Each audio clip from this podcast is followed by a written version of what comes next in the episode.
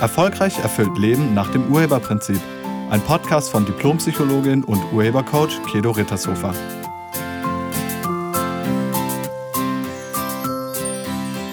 Hallo, herzlich willkommen und schön, dass du da bist. Im heutigen Podcast geht es um Hass. Zum einen, weil mir auffällt, dass das immer mehr wird in unserer Gesellschaft und das ähm, gefällt mir nicht. Und zum anderen, weil ich in der vergangenen Woche ein Gespräch hatte mit einer Frau, die voller Hass war ihrem Ex-Partner gegenüber, weil er sie verlassen hatte. Und das alles hat die gleiche Wurzel und da habe ich mir gedacht, ich mache genau darüber mal einen Podcast. Und das ist er jetzt. Also es geht um Hass. Hass wird beschrieben als feindselige Abneigung. Ähm, das ist also ein ziemlich starkes Gefühl der Ablehnung und auch der Feindschaft. Hass ist ganz häufig gepaart mit Gewalt oder Gewaltbereitschaft, weil Hass will zerstören. Und es gibt ganz unterschiedliche Arten von Hass. Vielleicht hast du ja auch schon mal jemanden gehasst. Also es gibt sowas wie Fremdenhass. Es gibt ähm, Menschen, die Fremde hassen. Warum auch immer. Es gibt Frauenhass. Da werden dann die Frauen gehasst. Oder Männerhass oder Kinderhass. Es gibt übrigens auch Selbsthass. Es gibt Menschen, die sich selbst hassen. Und wie gesagt, einige hassen ihre Ex-Partnerin oder ihren Ex-Partner, weil sie von ihm oder ihr verlassen wurden. Einige hassen die eigenen Geschwister, weil sie finden, dass diese immer bevorzugt wurden. Oder andere hassen ihre Eltern, weil sie finden, dass die was falsch gemacht haben. Menschen hassen Menschen. Wegen ihrer Religion, ihrer Hautfarbe, ihres Geschlechts oder ihrer geschlechtlichen Vorlieben, was auch immer. Aber warum? Warum hassen wir? Oder besser gefragt, wozu hassen wir? Denn auch hier wirkt eine Absicht.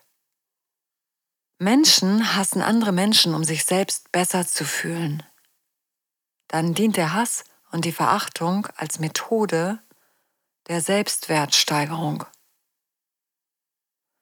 Da wird dann auf andere herabgeschaut, um das eigene Wohlbefinden zu steigern. Wenn man denkt, dass man selber in dieser Gesellschaft am Ende der Wertkette steht, weil man vielleicht arbeitslos ist oder keine Partnerin hat oder keinen Schulabschluss hat, dann hat man ja immer noch die Option, die bösen Ausländer oder die bösen Andersgläubigen zu verachten. Da wird dann die Wut über das eigene Versagen auf andere gerichtet oder die eigene Hilflosigkeit in Hass umgewandelt, um sich endlich wieder stark und wertvoll zu fühlen. Hass ist nichts anderes als Wut gepaart mit Hilflosigkeit und Machtlosigkeit. Die Hassgefühle sollen dann das eigene Selbstwertgefühl stärken. Und Hass kommt immer aus dem Opferstandpunkt. Also wir fühlen uns unterlegen, ausgeliefert, machtlos. Das kann man bei Kindern ganz gut sehen. Ähm, wenn dein Kind zu dir sagt, ich hasse dich, dann macht es das, weil es sich gerade maximal unterlegen und hilflos fühlt. Also mit anderen Worten, als Opfer. Opfer heißt, mir wird oder wurde etwas angetan. Und sobald ich mich als Opfer sehe, werde ich selbst zum Täter. Also Opfer-Täter kommt immer im Paket. Es gibt eigentlich nur Opfer-Täter und Täter-Opfer. Als Opfer wirst du selbst ganz schnell zum Täter, weil du jetzt dem anderen wehtun willst. Ja, wie gesagt, bei Kindern, wenn du sagst, nee, es gibt jetzt keine Süßigkeiten und wirklich nicht, nein, nein, nein, dann findet das Kind das doof. Und weil es selber nicht an den Schrank rankommt, also davon dir abhängig ist, sieht es sich als dein Opfer. Ja, und dann schlägt es zurück, eben halt durch maximale Ablehnung in den Worten von Ich hasse dich. Also Opfertäter kommt immer im Paket. Und ich lade dich ein, dir dazu nochmal den Podcast mit der Nummer 43 anzuhören. Da geht es nämlich genau darum. Auf dem Opferstandpunkt werden wir unausweichlich und oft direkt zu Tätern. Wir fühlen uns ungerecht behandelt, wie gesagt, oder verletzt. Oder wir denken, ja, wir denken eigentlich, dass wir jetzt dann das Recht haben, zurückzuschlagen, weil der andere hat uns ja verletzt. Also nach dem Motto Auge um Auge, Zahn um Zahn. Das ist dann wie ein Ausgleich. Und wenn wir an die Person, die uns was angetan hat, nicht rankommen, dann projizieren wir das gerne auch mal auf andere. Dann muss einfach irgendein Feindbild her, an dem man sich abarbeiten kann, damit man sich selbst wieder besser oder wertvoller oder mächtiger fühlt. Und dann werden stellvertretend für wen auch immer alle Autos in der Straße zerkratzt und beschädigt. Auf dem Opferstandpunkt übernimmst du nie selbst die Verantwortung für dein Leben, für deine Situation, sondern du suchst immer die Schuld bei anderen. Dass du verlassen wurdest, lag natürlich nur an ihr oder an ihm. Dass du nicht befördert wurdest, das lag natürlich nur am Chef. Ist doch klar. Dass du keinen Abschluss hast, das lag an der Schule oder an deinen Eltern. Dass du keine Freundin findest, das liegt natürlich an den Frauen. Dass du keinen Mann findest, liegt natürlich auch an den Männern. Wird deutlich, oder? Man sucht die Schuld außerhalb von sich. Die Nazis in Deutschland konnten sich so schnell ausbreiten damals, weil sich das ganze Volk, also die ganze deutsche Nation, hat sich als Opfer gesehen, nämlich als Opfer der Rezession nach dem Ersten Weltkrieg. So, und weil wir uns damals oder weil die sich damals alle als Opfer gesehen haben, konnte sich dieses, dieser Faschismus, dieses Nazitum so wahnsinnig schnell ausbreiten. Und jetzt gerade entsteht auch wieder Hass weil sich hier anscheinend auch ganz viele irgendwie als Opfer fühlen. Ich frage mich nur, wovon? Hass ist nicht die Lösung. Hass erschafft Hass. Wir werden die Probleme nicht los, indem wir andere hassen oder sie auf andere projizieren. Wir werden die Probleme nur los, wenn wir den Opferstandpunkt verlassen und den Urheberstandpunkt einnehmen. Egal in welcher Situation du jetzt gerade steckst. Wurdest du verlassen? Hast du deinen Job verloren? Wurdest du nicht befördert? Wurdest du abgelehnt oder ausgelacht? Wirklich, egal was du gerade erlebt hast, finde raus, was du damit zu tun hast. Finde heraus, welche Absicht bei dir wirkt, sodass du überhaupt in diese Situation gekommen bist. Und mit so einer Absichtsuntersuchung begibst du dich auf den Urheberstandpunkt. Und auf dem Urheberstandpunkt löst sich jeder Hass und jede Wut und jede Angst sofort auf.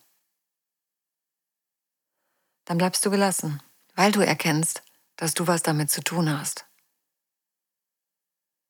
Mit so einer Absichtsuntersuchung, wie gesagt, begibst du dich auf den Urheberstandpunkt.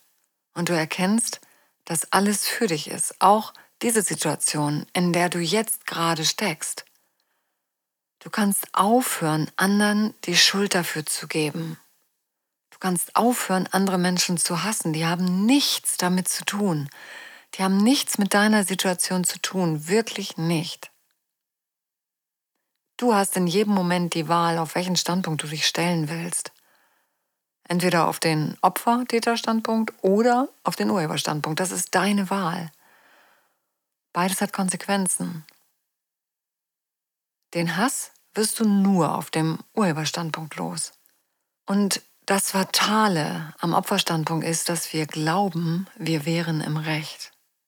Wir glauben, der andere wäre tatsächlich schuld an dem, wie es uns geht. Wir glauben, der andere hätte unser Verhalten verdient. Ja, und das ist wirklich ein fataler Irrtum. Weil dann haben wir sehr gute Begründungen für unser Verhalten. Und das macht es nicht besser. Hass und Gewalt löst es nicht auf, sondern macht es nur immer noch schlimmer. Mit dem Opferstandpunkt werden wir selbst zum Täter und produzieren neue Opfer, die dann uns gegenüber wieder zu Tätern werden. Das ist ein Verliererspiel. bei dem alle verlieren, mit ganz viel Drama und noch mehr Leid auf allen Seiten. Guck dir das Ergebnis an, damals, der Zweite Weltkrieg. Das war das Ergebnis. Das war nicht toll. So, jetzt ist die Frage, was kannst du tun? Und wenn du selber gerade voller Hass bist, dann mach das, was ich vorhin gesagt habe. Frag dich, was du mit dieser Situation zu tun hast. Wie hast du dich dahin manövriert? Wenn du das Opfer-Täterspiel verlassen willst, dann finde raus, welche Überzeugung in deinem Leben wirkt. Und nur wenn du weißt, wie und womit du dir diese Situation erschaffen hast, dann kannst du solche Situationen und solche Ergebnisse in Zukunft verhindern. So, und wenn du Beobachter von irgendeiner Hassattacke wirst, dann trau dich einzuschreiten Entweder ruf die Polizei oder stell dich neben die Person, die da gerade angegriffen wird. Oder such am besten mehrere Leute zusammen, mit denen du das gemeinsam machst. Und auch hier gilt natürlich, bleib im Rahmen deiner Möglichkeiten. Manchmal reicht es schon, wenn man den Attackierenden einfach ablenkt. Ähm, ich habe das gehört vor einiger Zeit von einer älteren Frau, die hat mir gesagt, sie ist in der Straßenbahn mal dazwischen gegangen. Da hat ein Mann eine Frau ganz schlimm beschimpft. Und da ist sie dazwischen gegangen mit dem Satz, junger Mann, könnten Sie bitte mal meine Tasche halten? und das hat den so abgelenkt, ähm, dass, dass er erstmal aus der Energie der Wut raus war. Also vielleicht ist das eine Möglichkeit. Wie gesagt, manchmal reicht es schon, wenn man den Attackierenden ablenkt. Und auch in den sozialen Netzwerken wenn du da irgendwie Hass bemerkst, dann bitte schau nicht weg, sondern erlaub dir, deine Meinung zu sagen, also dich dagegen abzugrenzen, aber nicht indem du jetzt selbst zum Hasser der Hassenden wirst, sondern einfach indem du irgendwie sagst, dass das ist unangemessen. Oder indem du demjenigen, der da, der da angegriffen wird, indem du dem zusprichst. Schau mal, was du da machen kannst. Menschen können aufwachen und sich über ihr eigenes Verhalten bewusst werden. Tatsächlich gibt es viele Beispiele dafür, dass sich Gesellschaften von Hass verabschiedet haben, weil sie gemeinsam etwas Höheres im Blick hatten. Und das ganz ohne Krieg. Ähm, zum Beispiel der Erfolg der amerikanischen Bürgerrechtsbewegung, das ist ein Beispiel. Oder das Ende der Apartheid ist ein anderes Beispiel. Oder das Wahlrecht für Frauen. Oder die zunehmende Gleichstellung Homosexueller. Und da gibt es noch mehr Beispiele. Wir Menschen können das. Wir können durch Erkenntnisse unser Verhalten verändern. Es geht nicht darum, Verständnis für die Rassisten, Sexisten und Homophoben zu haben. Einem Alkoholiker hilft man ja auch nicht, indem man Verständnis hat. Man hilft ihm, indem man ihm zeigt, dass Alkohol nicht die Lösung ist und ihn dabei unterstützt, eine echte Lösung für die hinter dem Alkohol liegenden Probleme zu finden. In diesem Sinne danke ich dir fürs Zuhören und ich wünsche dir eine friedliche Woche. Und ich lade dich ein, sei nett zu dir und zu anderen und schau nicht weg. Tschüss. Sie hörten einen Podcast von und mit Diplompsychologin und Urhebercoach Kedo Rittershofer. Wenn Sie mehr über die Angebote von Kedo erfahren wollen, schauen Sie im Internet unter www.urheber-prinzip.de. Vielen Dank und auf Wiederhören.